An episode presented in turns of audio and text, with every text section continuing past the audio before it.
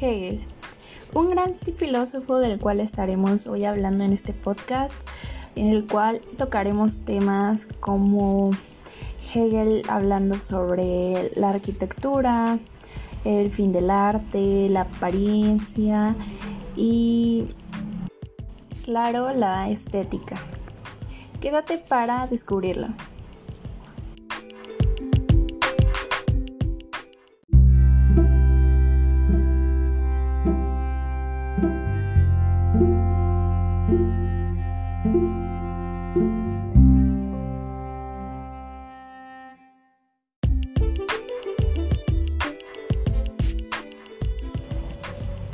Hola, muy buenos días, tardes o noches a todas las personas que hoy me escuchan en este nuevo podcast.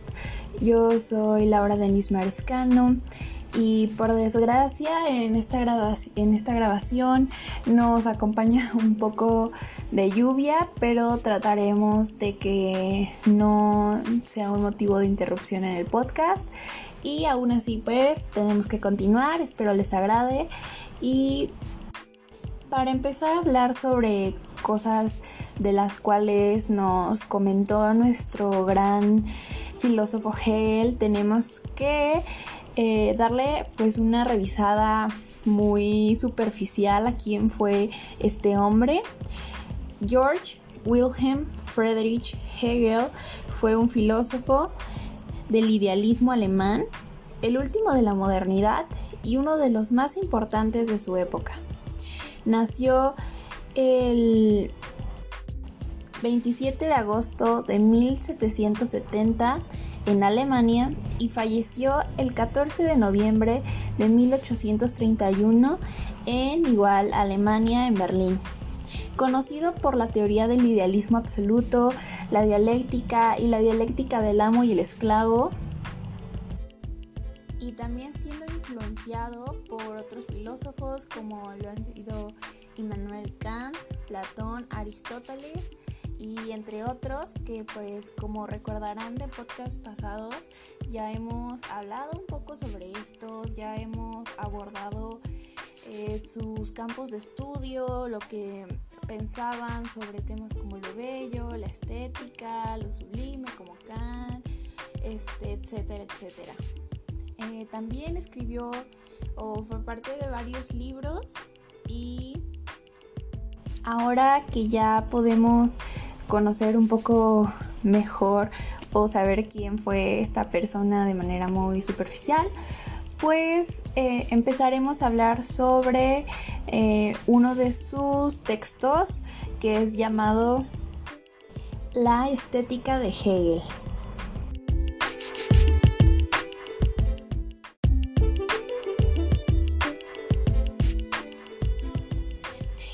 Al hablarnos de estética sigue abordando estos temas de la metafísica. Y no para Hegel el arte no es algo que suele pensar que sea para decorar por ejemplo tu sala o tu comedor incluso empieza a no considerar del todo el hecho de que sea por provocar placer, más bien para Hegel el, arte o todo esto va con un fin metafísico eh, importante, o sea, va de la mano con esto que ya habíamos ah, visto antes y esto va para ir de igual de la mano con la esencia de lo divino.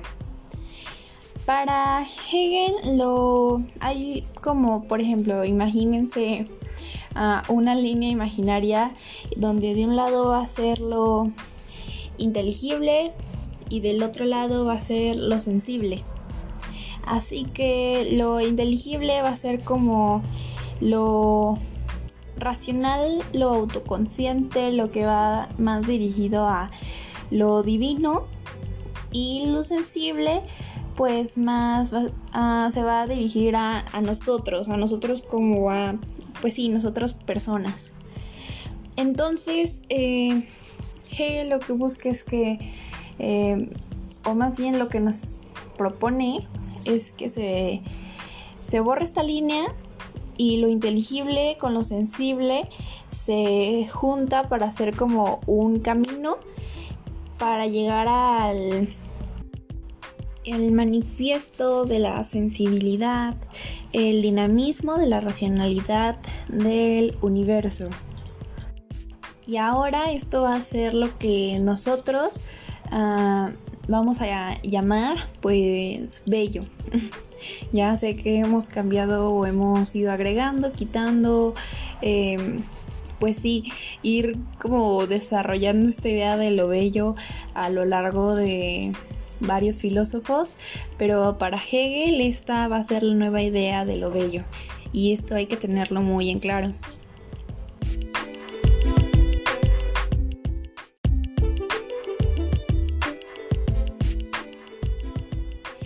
Para mm, este momento pues los conceptos van a ser un no y la percepción va a ser un sí en todo lo que vamos a estar comentando porque pues mm, nos comenta que la belleza es la presentación perceptual de lo absoluto.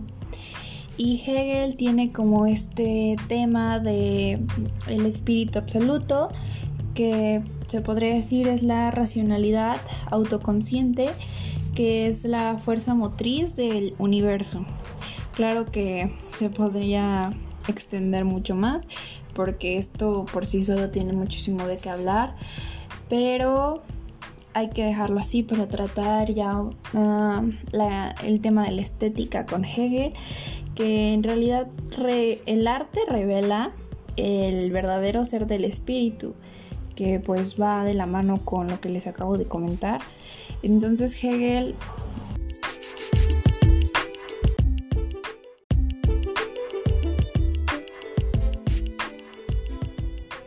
el arte se comienza a postular como la verdadera realidad y una manifestación sensible de la idea y se sigue tocando el tema del espíritu ya que asociado con la belleza artística va ligado a que es generada y regenerada por el espíritu. Delimita entre lo natural con lo creado con el ser humano y esto simplemente por el hecho de que no, no te va a ofrecer la misma armonía que tiene lo, lo natural.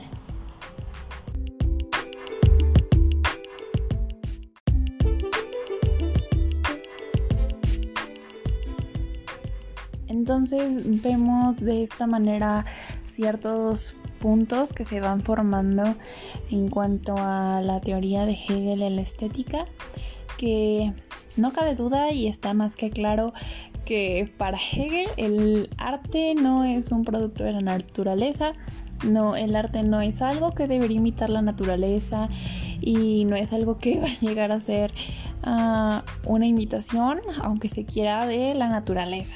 O sea, arte una cosa, naturaleza otra cosa, no se juntan. Porque pues el arte es una actividad humana y pues Ah, me parece muy gracioso porque cuando estuve pensando en esto dije, ah, o sea, todas esas personas que se ponen a dibujar arbolitos o flores, a pintar cosas así y rayos, Hegel les dio así durísimo en, en sus obras de naturaleza intentando imitar la naturaleza. Eh, de otra manera, también el arte se empieza a dirigir a los, a los sentidos, yéndose por el lado de lo sensible.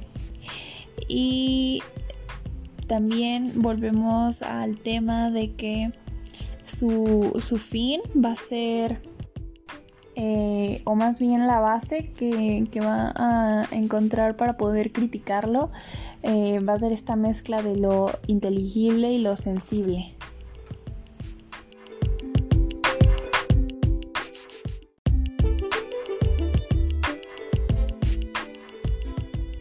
Nos hace separar esta idea de que el arte va por un lado y no puede ser como juzgado o estudiado o de, mm, analizado por la ciencia, ya que el arte yo pongámoslo de esta manera, es como una nubecita llena de formas irregulares, de colores, de hoyos, de cosas raras que no sabes qué está pasando ahí.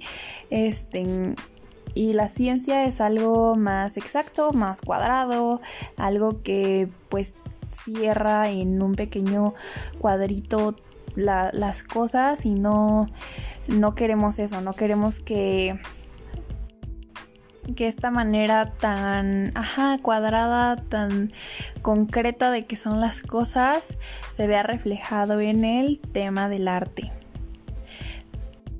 Ahora, para no estar mencionando esa palabra una y otra y otra vez, estaré dando como unos pequeños puntos al respecto de, de este. Y es que, pues es bello, es una representación sensible del absoluto y de la idea, eh, espiritualiza lo sensible y asimismo sensibiliza lo espiritual. Y es una idea que yo siempre mm, tenido, aunque antes de esta ocasión yo no había tenido un acercamiento con el pensamiento de, de Hegel, pero siempre he creído que el arte es algo que sensibiliza a las personas, en cuanto ves algo, eh, una pieza de arte, empiezas a volverte sensible, tú como artista, tú como público, espectador que la estás viendo y me encanta, me encanta esta idea que nos propone. También es que no es una ilusión y porque a final de cuentas se vuelve una combinación de elementos de una forma armoniosa y agradable generalmente. Y la fantasía del creador es la que produce todas estas piezas artísticas.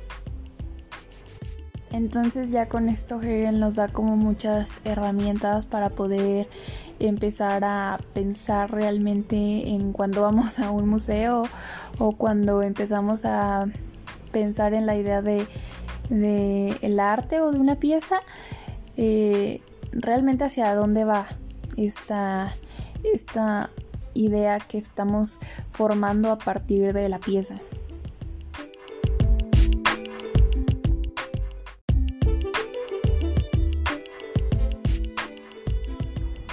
Porque el hombre se reconoce en sus piezas y por ello las disfruta.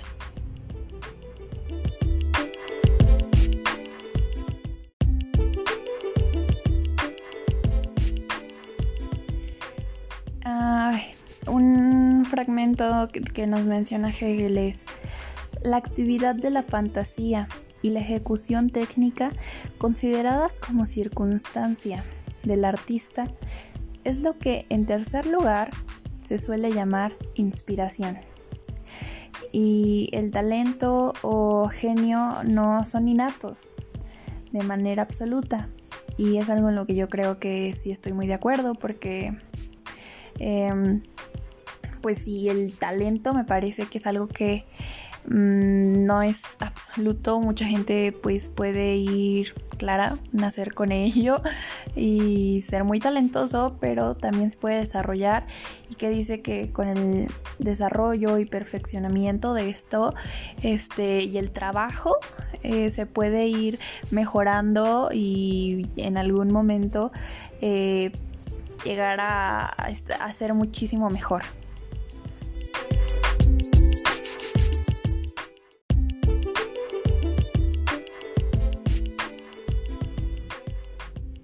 Ahora pasamos al tema de Hegel y el fin de la arquitectura.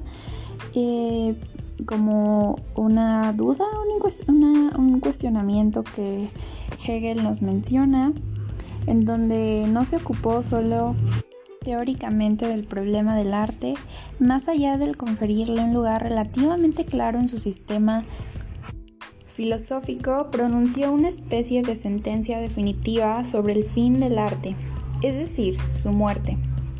Para unos, esta teoría es solo una crítica a la situación de su época. Para otros, este filósofo habría oficiado así el primer servicio fúnebre de la filosofía contemporánea, a saber, las exenias solemnes del arte celebradas en sus lecciones sobre la estética. Y ahora pasamos a un tema en el que Hegel nos hace mención de si es el fin de la arquitectura, eh, como una interrogante, un cuestionamiento del cual él nos habla, y es que no se ocupó solo teóricamente del problema del arte. Más allá de conferirle un lugar relativamente claro en un sistema filosófico, pronunció una especie de sentencia definitiva sobre el fin del arte, es decir, su muerte para unos esta teoría es solo una crítica a la situación de su época. Para otros, este filósofo habría oficiado así el primer servicio fúnebre de la filosofía contemporánea, a saber las exequias solemnes del arte celebradas en sus lecciones sobre la estética. La teoría hegeliana sobre el arte, a la cual se refiere Heidegger y que se convencionó llamar muerte del arte, puede ser resumida en un lapidario epifanio. Sobre este punto, su discurso se muestra tan revelador de su pensamiento que nos obliga a cederle la palabra. Y Hegel nos comienza a comentar sobre nuevamente el tema del arte o cómo lo concebe este Hegel y el gran arte nos dice está integrado, como se sabe, de un sistema filosófico al lado de la religión y la filosofía la cual mencionamos anteriormente, y el arte es el momento en el cual la idea se particulariza e individualiza por medio de la materia sensible configurada de una forma que ingresa en cuanto ideal en la fenomenalidad histórica a través de la actividad artística. Delante de una obra de arte, afirma Hegel, empezamos por ver aquello que nos es presentado sensiblemente y solo posteriormente preguntamos cuál es su significado o contenido. A lo que llega inmediatamente a los ojos luego le atribuimos un valor y un significado interior que anima la apariencia. Sin embargo, nos advierte que no solo se pueden caer en un esquemático donde el exterior, la apariencia sensible o forma, es un mero envoltorio del contenido o esencia. Hay una relación dialéctica donde el contenido tiene que aparecer como un momento necesario suyo en una forma o apariencia. Y es que el arte tiene como tarea hacer que todos los puntos de su superficie se vuelvan ojo, sede del alma, que vuelve sensible al espíritu. Se puede llamar visibilidad del espíritu la mirada que nos mira desde la obra y es instante y fugaz. El arte es como un foco luminoso que se hace efectivo en la dependencia de condiciones y situaciones estéticas y políticas determinadas. Bajo estas condiciones se realiza el devenir histórico del arte. El arte simbólico es anterior temporalmente al clásico y está anterior al romántico. Ese es el ciclo evolutivo, dialécticamente encadenado de las tres formas peculiares del arte y donde cada arte singular también recorre este proceso. En lo que se refiere a la arquitectura, hay una simbólica clásica y romántica. Estos círculos están insertos en un círculo aún mayor que es el propio sistema filosófico hegeliano. El arte se encuentra así inserto en un sistema lógico donde su universo empírico se organiza racional y conceptualmente. El mundo de la belleza del ideal es concebido como pasando por estas etapas determinadas. La terminología organística se intercruza con la dialéctica y cada etapa se abre por efecto de una negación interna a la siguiente en la cual se disuelve y la supera, cambiando de una u otra como si de una metamorfosis se tratase pero sin que cada forma desaparezca de la siguiente, cambiada la simbólica, subsiste de la clásica y la clásica en la romántica. Por lo tanto, podemos hacer ah, énfasis en que Hegel concibe la arquitectura como el primer arte por dos razones.